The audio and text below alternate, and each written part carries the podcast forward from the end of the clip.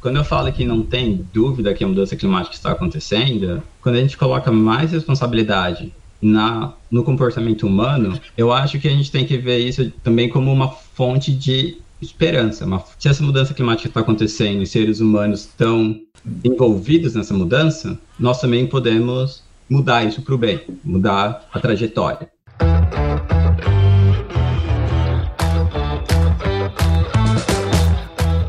Aí, pessoa, tudo beleza? Estamos começando mais um episódio aqui do Agro Resenha e nessa semana estamos fazendo um episódio, um Remember, um Remember. uh, tô gravando com o Gabriel Granço, que é professor na California State Polytechnic University, em Pomona, lá nos Estados Unidos. O Gabriel é economista pela Exalc, onde também fez seu mestrado em Economia Aplicada, e PhD em Geografia pela Kansas State University. O Gabriel, meu grande amigo, meu grande amigo lá de República. Ele esteve aqui no episódio número 20, exatamente seis anos atrás a gente gravava lá quando você morava lá, lá no Kansas ainda, né, o Espora. Muito obrigado por você estar aqui com a gente de novo, cara, e seja super bem-vindo novamente ao Agro Resenha Podcast depois de seis anos. Ah, muito obrigado. Uma, uma honra participar aqui e ser convidado novamente. Também sinal que o primeiro episódio não foi tão ruim assim. Ou foi, eu quero refazer, entendeu? Você nunca vai saber. É. Foi tão ruim que precisa seis anos pra chamar de volta. Tentar esquecer ah, as, as coisas ruins. Mas tá bom. É, cara, seis anos atrás eu tava lá no Kansas ainda, trabalhando como postdoc, né? Fazendo pesquisa. E agora aqui já tem cinco anos que eu tô aqui no, como professor aqui na Cal Poly, é, Cal Poly Pomono, né? Pra não ficar Legal. falando aquele nome gigantesco. Gigantesco. Muito bom, cara. E pra você que tá aí ouvindo, já sabe, aqui no AgroResenha Porteira não tem tramela para quem busca se informar sobre assuntos ligados ao agronegócio. Então não sai daí, que esse bate-papo aqui tá muito legal. Um remember, praticamente. Firma o golpe que nós já já estamos de volta.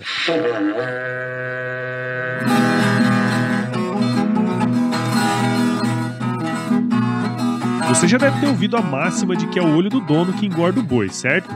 Isso é verdade até certo ponto, afinal, só olhar não adianta nada sem uma boa direção. Com base em valores como honestidade, qualidade, inovação nos produtos e excelência no atendimento, a Nutripura, que desde 2002 atua no segmento pecuário, te dá essa direção, oferecendo os melhores produtos e serviços aos pecuaristas, garantindo resultados positivos não só no campo, mas principalmente no bolso.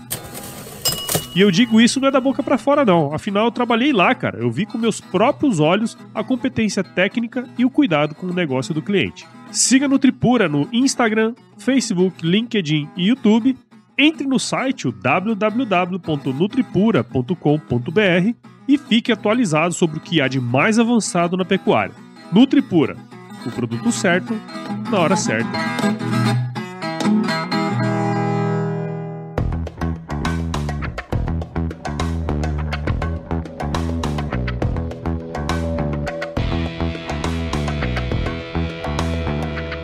Estamos aqui de volta com o meu amigo Gabriel Granço, vulgo esporádico. Ô, Espora, eu não vou pedir para você contar sua história de novo, porque você contou sua história lá em 2020. Em 2020 não, 2018. Episódio 20. Meu Deus do céu, no episódio 20. É. E, cara, muita coisa mudou naquele período pra cá, né? Você tava fazendo seu PHD lá e tal. Agora você é professor numa universidade super conceituada aí nos United States of America, né, velho? Conta um pouquinho aí o que aconteceu nesses últimos seis anos anos aí, cara. Pô, oh, legal, cara. Contar. Ah, contar um pouco, assim, é primeiro, né, agradecer, assim, a, as oportunidades que eu tive, tanto para vir para cá para fazer o doutorado e depois pessoas aqui que me ajudaram a encontrar, né, conseguir essa posição. Eu fui contratado como professor em 2019 no, aqui no começo, né, no ano letivo, começa no segundo semestre. Então, eu cheguei aqui na Califórnia em agosto e eu tive um semestre e no semestre seguinte começou a pandemia, né? Foi bem a época Sim. do Covid, então pegar a conversão, tipo, aulas todas presenciais, de repente mudou tudo para aula virtual, é, treinar isso, sabe? Aprender a como fazer aula, como dar aula através do Zoom e como manter os alunos interessados na sala de aula, interessados em aprender, em fazer as coisas durante a pandemia. Foi, um, foi uma jornada bem difícil. Uhum. E agora, tipo, mas uma coisa que é bacana aqui, uh, meu, os alunos daqui são sempre muito motivados. Uh, a minha universidade é uma universidade politécnica, então é, é sempre muito focada em como aplicar o conhecimento. Então isso é muito legal, porque daí combina muito com a geografia e a economia. A gente está sempre trazendo dados novos e apresentando como, uh, usando o SIG, você consegue fazer outras, tomar novas decisões e decisões com melhor informação, com melhor uh, resultados, né? Então, é, desde então tenho trabalhado bastante com temas relacionados com agricultura, Uh, continuo, né? Parte do que eu fiz no meu doutorado era relacionada à agricultura. Antes era no Brasil, agora estou focando mais aqui na Califórnia, uh, vendo bastante questão da produção de uh, nozes e castanhas e, e, outras frutas assim também. E daí também um pouco de agricultura urbana, já que eu estou aqui perto de Los Angeles e é uma área né, muito urbanizada e tem toda essa relação entre como usar o meio ambiente para benefício da população, mas também como cuidar do meio ambiente e tornar o meio ambiente melhor, porque a poluição aqui também é, é brava.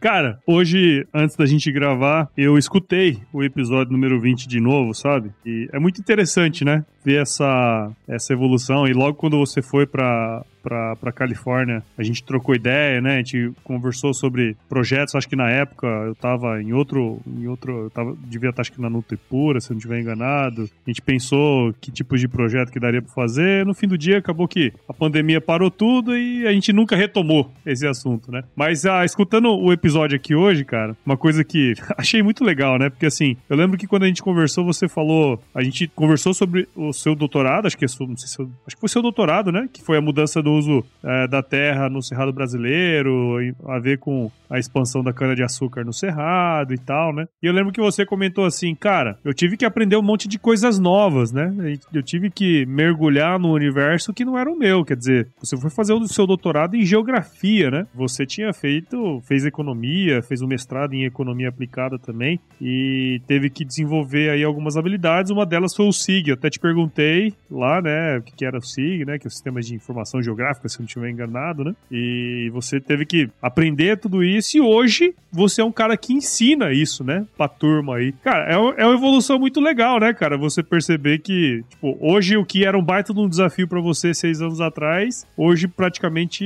é corriqueiro aí dentro do seu, da, da sua rotina, né? Cara, é legal você comentar isso, porque aqui tá começando o semestre, né? de aulas e eu tô dando uma aula atualmente que é SIG avançado. Quais são as o que, é a fronteira do SIG atualmente? O que, é as coisas mais. Quais são as novidades? Quais são as tecnologias? E eu escrevi justamente isso, né? Me apresentando para os alunos, eu coloquei que eu fui aprender SIG pela primeira vez no meu doutorado. Então, significa que toda a minha bagagem, tudo o que eu sabia antes, eu nunca tinha feito. Nunca tinha feito mapa. Não sabia o que, que era dados uh, geográficos ou espaciais e tal. Então, aprender isso e atualmente tá nessa sempre buscando qual é a fronteira do conhecimento. O que, que eu posso trazer para a sala de aula? O que, que eu posso trazer para os meus alunos uh, para eles terem essa experiência, primeiramente mais cedo na graduação e de uma forma que eles não tenham que penar tanto quanto eu tive que aprender na marra, né, no, é, minha necessidade, assim. E Sim. atualmente, daí, então isso é bem legal, cara. E bem legal também estar tá sempre buscando a, a, de novo, a relação entre o que é conhecimento teórico e o que é conhecimento aplicado porque aqui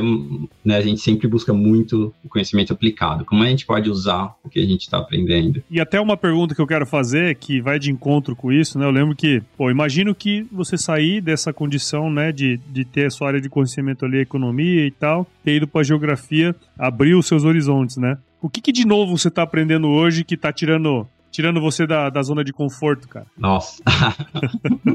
muita coisa, muita coisa. Não, eu falei, nossa, porque uh, alguns dias atrás eu estava trabalhando, estava conversando com outra pessoa da, também formada aí na Exal, que também fez, a, fez um doutorado na economia aplicada. Então, diversas, as principais partes é a relação da inteligência artificial, como a gente pode usar uh, usar e desenvolver novas inteligências artificiais que podem ser benéficas para a população. Então, o ponto principal, assim, é sair um pouco do uso dessas tecnologias que são desenvolvidas só por empresas para empresas, para usar essa tecnologia entre agora ajudar a população. Então, a gente, aqui na a gente tem um projeto chamado AI for Social Good, que seria né, traduzido a inteligência artificial para o o bem comum e a ideia é treinar os alunos para que eles saibam uh, o que é a inteligência artificial, saibam desenvolver novas aplicações e que também eles usem isso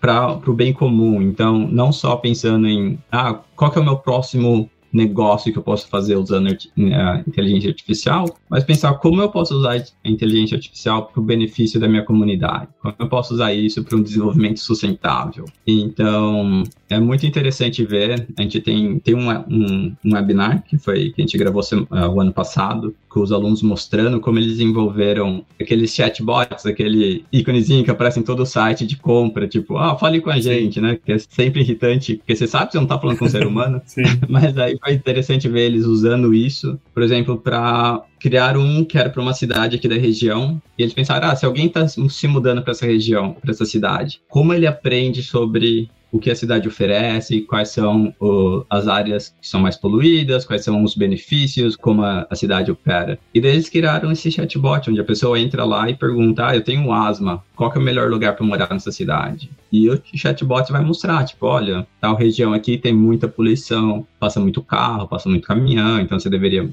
né, vai indicando outras áreas. Então esse está sendo o principal projeto, é aprender como usar inteligência artificial no SIG, daí também como uma parte já aí já mais na geografia, mais no SIG, que é combinar dados de satélite com dados de de drones para fazer análise da produção agrícola. Então, esses são os dois pontos, assim. E daí, esse da produção agrícola é interessante porque a gente tem essa, esse grupo aqui de professores na universidade. Tem professor da engenharia, professor da ciência da computação, professor da geografia, né, aqui.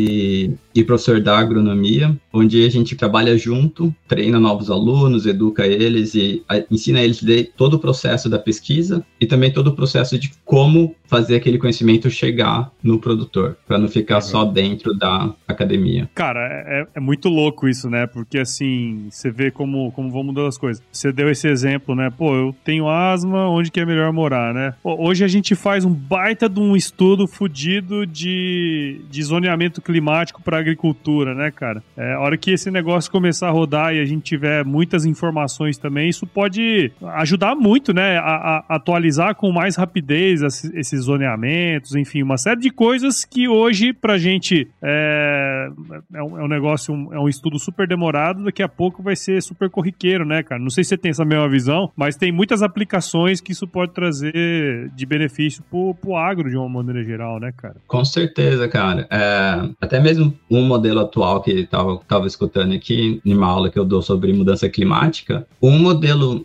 uh, de previsão climático é enorme. Você precisa de muitos recursos para rodar aquilo, né? Por isso que daí você vai ter presença do governo e tal, né? As agências meteorológicas. Mas ao mesmo tempo, agora com a inteligência artificial, uh, a nova do Google mostrou que eles conseguem ter a mesma uh, qualidade na previsão para curtos períodos de tempo, para os próximos cinco dias, próximos sete dias. E já tem um modelo que você pode rodar um computador de casa, sabe? Você não precisa mais. Daí gera, tem toda uma outra discussão sobre quando a gente pensa em mudança climática, no isolamento climático, por exemplo, é sempre muito pensando no, nas condições anteriores e imaginando que vai continuar para o futuro. Uhum. Mas esse é o grande lance da mudança climática. A gente não tem certeza se no futuro vai continuar a mesma trajetória que era no passado. Então, quanto mais dessas tecnologias a gente puder incorporar, validar que elas são seguras, que elas são úteis, é um benefício para o produtor, é um benefício para o agro, no sentido onde você não depende, onde você não faz todo o seu investimento pensando que o clima vai ser o mesmo que era 20 anos atrás, uhum. sendo que o clima está mudando a cada 15, 20 anos e você precisa ter indicações de para onde você está indo, né?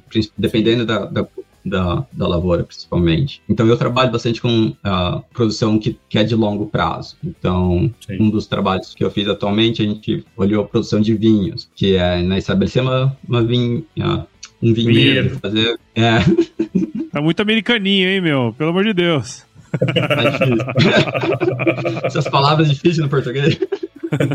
ah, não, mas e daí, né, tipo, quantos anos você precisa, sabe? Quantas safras você teria? Qual seria o retorno? E daí, a mudança climática pode tanto afetar ao ponto da, da planta não produzir mais, ou afetar a qualidade do seu produto. E daí, e você perder a característica que você tinha, né? Se você pensar em vinhos ou café ou chás, que você uhum. precisa uhum. de certas condições climáticas para produzir o item que você esperava. Então é muito importante fazer essa integração do conhecimento agrícola, o conhecimento meteorológico, com o conhecimento do, da geografia, do SIG, do social também, né? Entender claro. quem é quem está produzindo, quais são os métodos de produção. Então tem muitas coisas para continuar estudando e continuar uh, levando essa informação, trazendo essa informação de volta para quem precisa. Sim, porque legal. a gente precisa informar, uh, informar decisões, né? Não só informar a academia. Sim, sem dúvida, cara.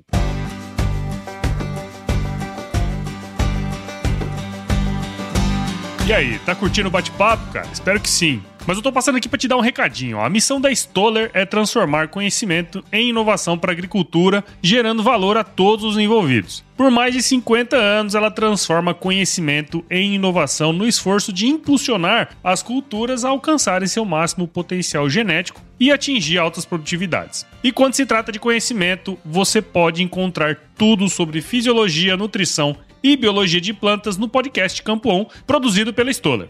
Lá, um time de especialistas aborda assuntos relacionados às principais culturas agrícolas e, como você já sabe, você pode escutar quando, onde e como quiser. Aprimore o seu conhecimento no site da Stoller, o www.stoller.com.br. Lá você vai encontrar vários artigos técnicos e o link para assinar o podcast Campo On no Spotify. Lembre-se de seguir a Stoller no LinkedIn, Instagram, Facebook e YouTube. É só procurar por Stoller Brasil. Isso é inovação, isso é Stoller.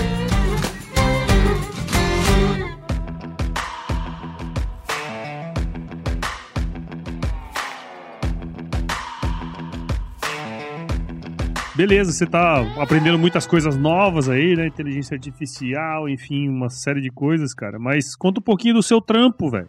Como é que é no dia a dia aí? Você é coordenador de um programa de um programa interdisciplinar aí, né? Que vocês especializam alunos em, em SIG, né? Tem um, toca um laboratório também. Conta um pouco da sua estrutura, o que, que vocês fazem aí, velho. Como eu falei, né, a Cal Poly Pomona é uma universidade focada politécnica, então é focada em aplicações do conhecimento. E um dos programas que a gente tem é esse, essa especialização, né, é, interdisciplinar em SIG. É interdisciplinar porque nós temos aulas em quase todos os colégios da universidade. Então, pessoas de qualquer que está recebendo a graduação em qualquer curso pode se inscrever e daí faz os, o, o, alguns cursos básicos, o ciclo básico do em SIG, e daí pode pegar matérias que são relacionadas a esse tópico. Então, a minha função ali é ser o coordenador, então, quando algum aluno quer começar a se especializar, ele conversa comigo, a gente apresenta qual é o caminho, né, quais são os cursos que ele pode fazer, uh, como esse aluno vai se enquadrar e qual que é o benefício para ele fazer, né? Então foi interessante conversar, por exemplo, é fácil conversar com alguém, talvez da engenharia civil, que ele já tem um pouco de conhecimento sobre uh, isso, mas também é interessante ter uma aluna das ciências políticas e essa aluna está indo super bem em uma outra área, mas ela entendeu que para estudar mudanças climáticas, que é um tópico que é importante para ela, ela queria usar o SIG. Então ela veio atrás e está fazendo o seu programa, né? Vendo essa questão da,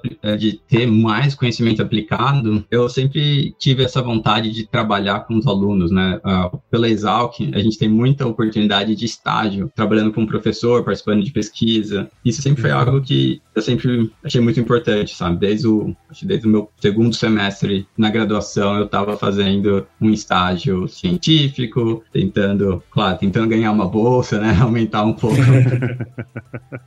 nosso dinheiro ali, mas também se aprende mais, se aprende de uma forma diferente quando você está participando de um projeto, quando você tem um grupo ali ativo. E daí eu vi que na minha universidade, aqui quando eu cheguei, não tinha nenhum grupo na área de geografia e não tinha nenhum grupo na área de interação entre meio ambiente e a sociedade. E daí eu criei esse laboratório onde eu pego alunos de os alunos da graduação que fazem a eles fazem uma aula comigo, é, de INSIG. Se eles né, mostrarem interesse, um bom conhecimento tal, a gente recruta esses alunos para participarem desse laboratório. Atualmente eu tenho sete alunos trabalhando comigo e daí esses alunos trabalham tanto num projeto, por exemplo, num projeto do, do SDA que eu tenho, do Departamento de Agricultura aqui. Então, eles estão me ajudando a trabalhar com as imagens de satélite, trabalhar com os dados climáticos, eles fazem todo o processo de análise dos dados, começam a rodar os modelos, depois a gente discute os resultados tal. Ano passado, a gente teve uma publicação onde eu publiquei um artigo com cinco alunos da, da graduação, então eles foram coautores, né? Então significa que eles atingiram um nível de conhecimento e de contribuição para aquela pesquisa que eles já estão prontos para gerar novos conhecimentos, para serem, quando eles forem contratados, quando eles se formarem, eles não vão ser só aquela pessoa que vai simplesmente fazer o mínimo, né? Ele vai conseguir ter um senso crítico para desenvolver novos conhecimentos, desenvolver novos processos. O, daí nesse laboratório, então, é onde a gente foca bastante no, nas novas tecnologias do SIG e em como esses alunos podem treinar novas uh, técnicas e,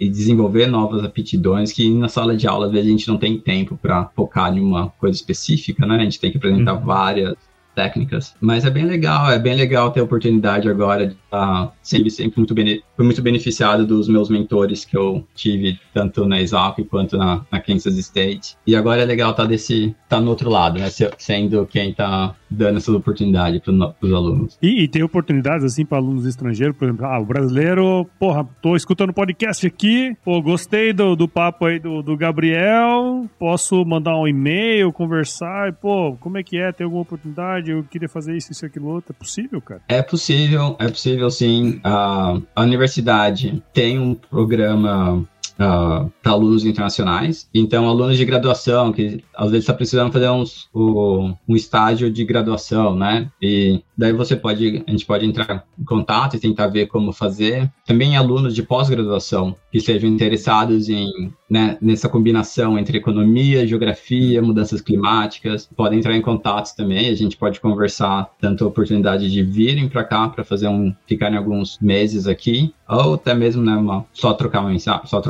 uns conhecimentos aí, passar algumas alguns livros, algumas alguns bancos de dados que, que funcionam. Para o caminho para um aluno de graduação para se matricular aqui na Cal Poly Pomona, tem dois caminhos. A primeira é se você se, se essa pessoa está vindo realmente para fazer o curso aqui, daí tem que entrar em contato com, com o nosso office de International Studies, que, que é a seção de alunos internacionais. Mas se é um aluno que está vindo para fazer pesquisa, onde o crédito vai contar só para a Universidade do Brasil, aí é um caminho diferente, onde ele pode entrar em contato comigo primeiro, a gente começa essa conversa e ver qual é o caminho mais fácil para ele vir para cá. E daí a universidade daria né, os documentos para essa pessoa ir atrás do visto dela e conseguir né, a permissão para vir para cá. É, Esse é o, bola, o grande empecilho seria o visto, né? Sim. E depois o curso, claro, mas. Não, bom demais, cara. Eu perguntei porque assim, sempre, sempre tem oportunidade, né, cara? Então, quem estiver ouvindo aí quiser trocar uma ideia, eu acho que é isso aí.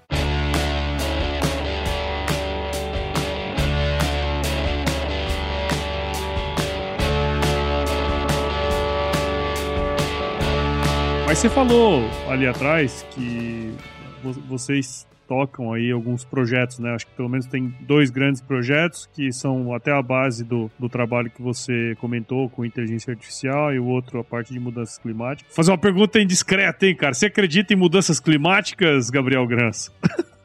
Colocar você no, na Berlinda aí, cara. Claro, cara, eu, eu, acho que a resposta mais polêmica seria assim: não, eu não acredito, porque ela já acontece, sabe? Não, não tem questão de acreditar. Não, não tem.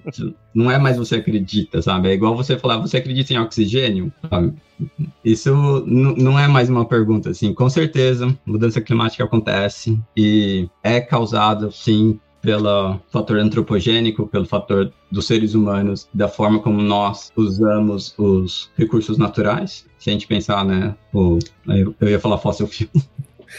ah, né, gasolina, né, dos derivados de petróleo, tudo esses, a gente sabe que a gente conhece todo o procedimento, todo o processo físico e químico que isso acarreta. Então, a mudança climática é real, está acontecendo. Nós temos a ciência para entender quais são os mecanismos que estão promovendo essa mudança climática e também temos os dados e os modelos para tentar estimar como o clima vai ser. A grande questão é que é um sistema muito complexo. Então, a gente não tem um, um, modelo único que vai falar para a gente, olha, daqui a 20 anos clima vai estar tá X. Daqui a 20 anos nós vamos ter uma geada que vai acontecer sim, sim, assado. Fiz essa brincadeira com você, né? Porque isso é, uma, é um negócio que sempre surge, né? E vocês são na ponta da pesquisa aí e, obviamente, sem dúvida, vocês estão trabalhando muito em cima dessas questões, né? Eu não tenho, eu não tenho base científica para falar, né? Eu, eu acredito que as mudanças climáticas estão acontecendo, né? A gente vê e tal. Só que eu tenho muitas ressalvas em dizer que elas são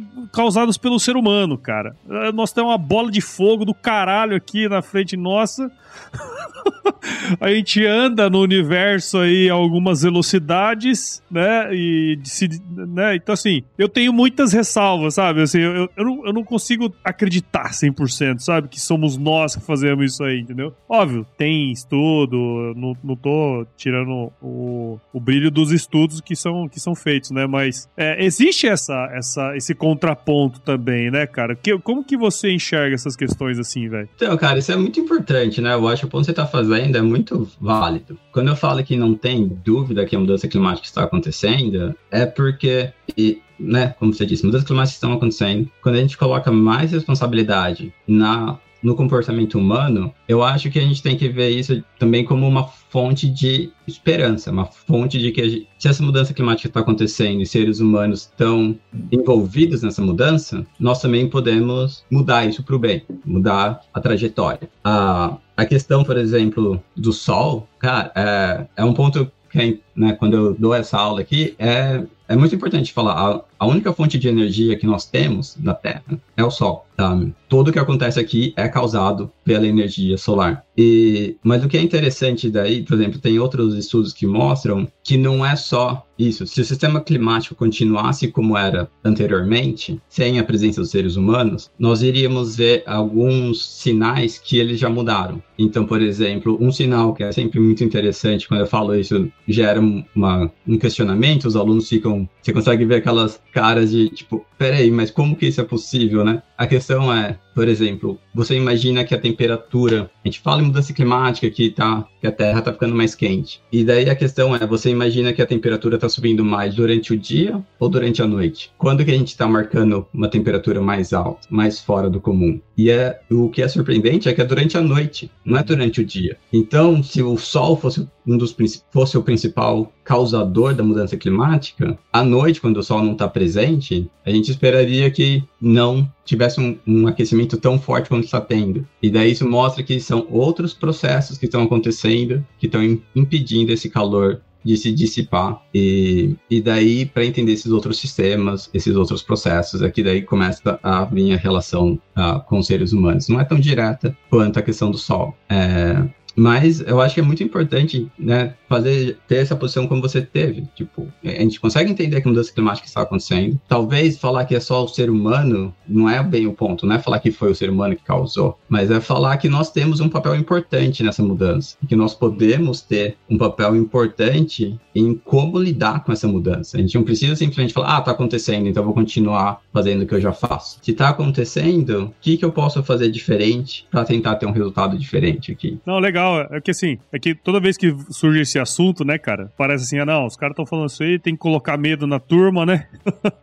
A turma tem que ficar com medo e tal. E aí sempre remonta a época de Thomas Malthus lá, né? Que falava que a, a, a população ia entrar em extinção porque não tinha comida suficiente para abastecer o nível de crescimento exponencial que tinha, né? Só que ele não contava com os desenvolvimentos tecnológicos. Eu acho que assim, é interessante você colocar isso porque daqui a pouco um sistema como a gente tem aqui de produção agrícola pode ser muitas vezes uma, uma alternativa, né, para uma agricultura mais regenerativa, uma agricultura mais sustentável, igual a gente já faz, né? Um próprio manejo de pastagem bem feito, um sistema de plantio direto. Então é interessante, cara, esse ponto assim, e assim, óbvio, né? Eu tô colocando aqui meu ponto de vista do leigo. Idiota, né? Mas você sabe que isso é um, um questionamento que surge sempre, né, velho? É, não, e eu acho que é um questionamento super válido. E é muito importante também ver as alternativas que nós já sabemos, que nós já fazemos. Então Sim. tem muita coisa que, que não é levada em consideração, ou também pensar, tipo, quais são as tecnologias que já existem no mundo que podem ser usadas para adaptar melhor. Então, né, a tecnologia brasileira na produção agrícola poderia ser aplicada em outros países Sim. e teria um resultado bacana, sabe? Ia ter, pode ter uma consequência para mudança climática diferente do que eles reproduzirem o padrão de produção americana, o padrão, a forma de produção chinesa ou outras tecnologias, outros pacotes tecnológicos. Claro. E é sempre importante pensar, tipo, no que que nós estamos, para onde nós estamos indo, né? Qual é o principal objetivo?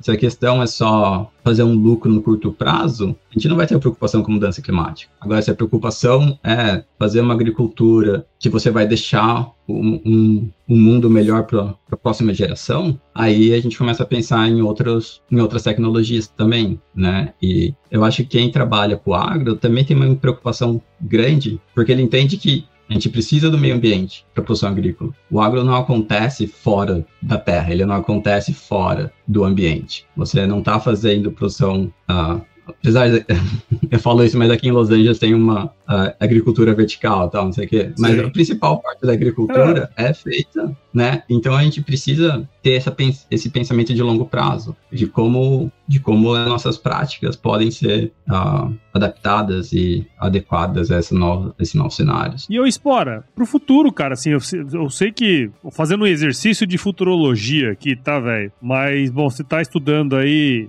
inteligência artificial, todas essas paradas, impacto de mudança climática usando satélite, drone, né? Tem um monte de coisa acontecendo aí, cara. O que que você tá vendo pro futuro aí? Quais são as pesquisas? Qual que é o direcionamento que o pessoal tem dado para essa, pra essa questão? O que que você pode trazer pra gente aí de, de visão de futuro dessa questão aí toda, velho? Cara, eu acho que um caminho que tem ido bastante, assim, que tem visto bastante atenção é como usar a inteligência artificial de uma forma que nós possamos trazer novos dados para essa inteligência artificial trabalhar com, ela, com esses novos dados, mas também que nós possamos confiar nos resultados que vão vir quando essa inteligência artificial trabalhar nesses dados.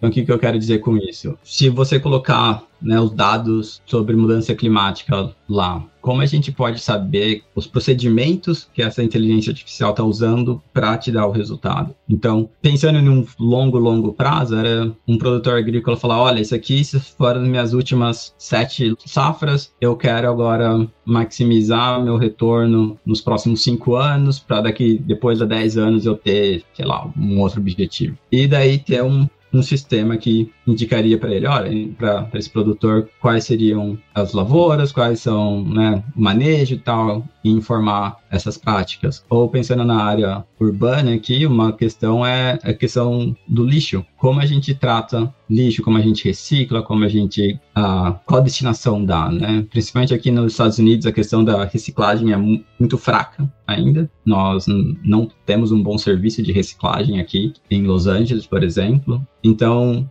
tem sempre essa preocupação, como trabalhar essa questão para que a população possa né, cuidar melhor desse lixo, uh, ter um melhor resultado. Então, é, a questão é combinar o mundo real com esse mundo da inteligência artificial, onde os, os dados sejam de uma de uma forma segura, de uma forma uh, que respeite a privacidade das pessoas e que os resultados sejam informativos, sejam úteis. Porque é super legal ter um, um chat GPT onde você pode ir lá e ficar conversando, trocando ideia, mas que você não sabe o que, que aquilo está fazendo, você não pode confiar na, nos resultados, porque o software também é criado para que você continue usando. Então ele quer que você uhum. continue voltando lá. Então se você se ele te der uma resposta e falar assim, não, isso está errado, ele vai mudar a resposta. E independente se aquela resposta estava certa para começar ou não. Uhum. Então, eu acho que no futuro vai ser mais essa questão: como combinar o mundo real com esse mundo virtual da inteligência artificial, com mais dados digitais, né, que a gente coleta o tempo todo com o nosso smartphone, com, o nosso, com a internet, e que esses dados podem ser usados para tentar recriar o, o mundo real. Então, tem cada vez mais essa, essa interligação entre o que é real e o que é o virtual. Um está informando o outro. E é importante que a gente pense nisso para que informe nossas decisões da melhor maneira possível, não que a gente seja simplesmente guiado pelo desejo capitalista que seria dessas empresas que desenvolvendo a inteligência artificial, mas também que a gente possa usar isso para o bem da humanidade, o bem de, das nossas comunidades. Bom demais, seu Gabriel Granço doutor esporádico. Muito obrigado, cara, por você estar aqui com a gente. Já, já pode virar político, hein, meu? Tá falando bonito, hein, cara? Ai, cara, é muito eu bom. Nossa, eu respondi, respondi, mas eu acho que não respondi, mas eu respondi.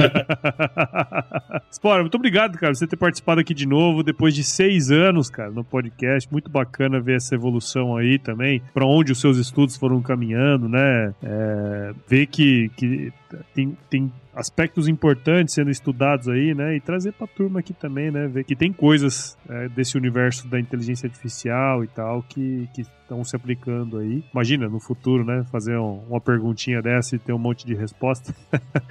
Os agrônomos chega pira. Muito obrigado, cara. Parabéns aí pelo seu trabalho, velho. Valeu, cara. Eu acho que a diferença é que daí o, o inteligência artificial não vai dar a resposta clássica, né? Não vai ter a resposta do depende. Depende. Esse é bom, esse não. Ah, depende. Mas, é, cara, não, prazerzão tá aí de volta, gravando com você e tendo essa conversa. Se quiser chamar de novo, a gente tá, estamos à disposição. E também aí, é, deixa o meu contato, né, no... Sim, sim, sim. Fala aí, como é que quem tá escutando a gente agora pode acompanhar seu trabalho, então, velho? Não, eu ia falar, se quiser colocar o meu e-mail, né, é, é G de Gabriel, e daí meu sobrenome, só que sem, sem o cedilha, né? Então fica G-G-R-A-N-C-O, e daí arroba CPP de Calpoli Pomona, ponto edu de, e ou pode né, ir no site da Calpoli Pomona e procura pelo meu nome lá, também vai aparecer. E nas redes sociais aí, LinkedIn, essas coisas? Também, também, tô no LinkedIn, mesmo nome, só não tem C cedilha. Já tirou, né? Já, já incorporou o granco, é mais fácil. Cara, é mais fácil. Teve tanto documento aqui para tirar e que manter o cedilha aqui não, ah, não valeria, não valeria o esforço. Não. Minha família tá até mudando o nome, cara, pela outras questões pra cidadania italiana, tá? Tá indo atrás aí. Uhum. Deveria ser um, um Z em vez de um C cedilha. Então, Nossa senhora. Eu não sei qual que é o meu sobrenome, cara. Granzo. É, é, era pra ser Granzo. Aí. Eu tenho que fazer a mãozinha quando eu falo. A mãozinha de porpetone. Pois, Pora, quando você vem em 2018, não tínhamos o glorioso quiz, cara. Vamos nessa? Vamos nessa. Então vamos lá. Qual que é o quiz? Eu nem tava sabendo, cara. Ah, mas agora você vai saber. Você não me falou. Foda-se.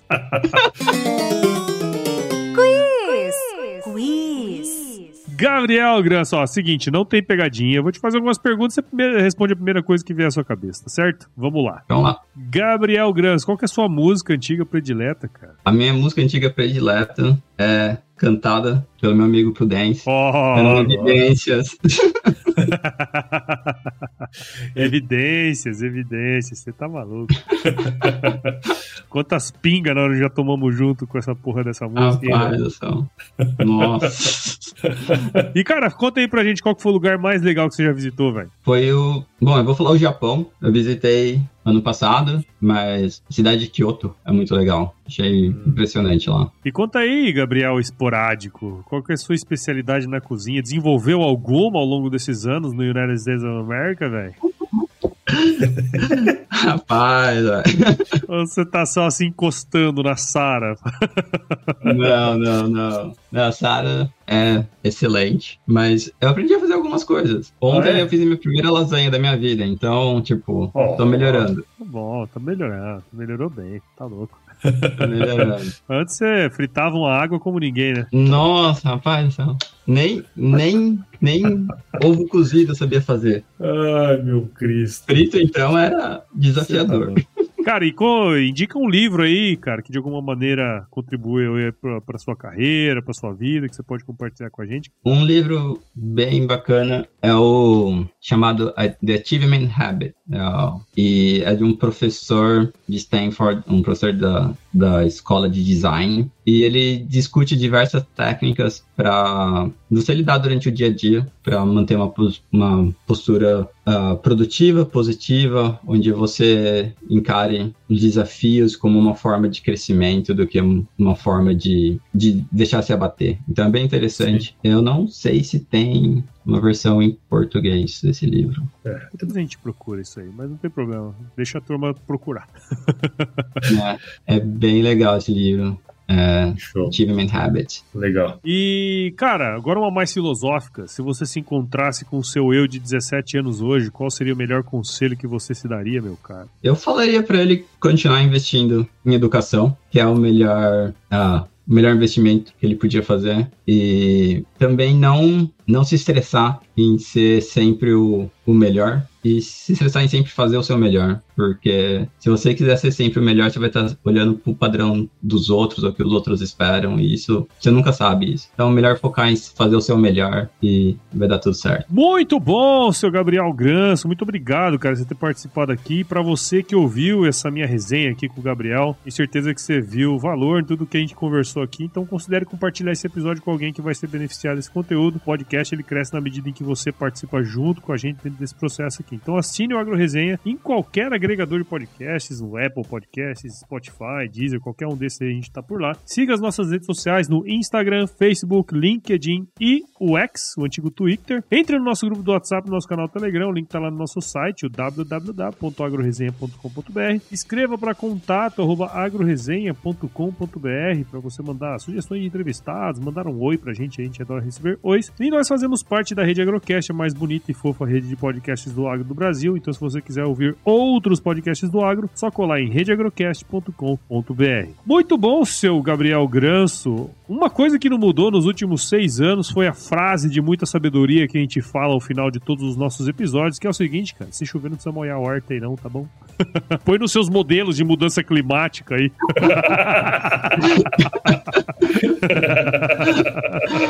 Fechou, cara, com certeza.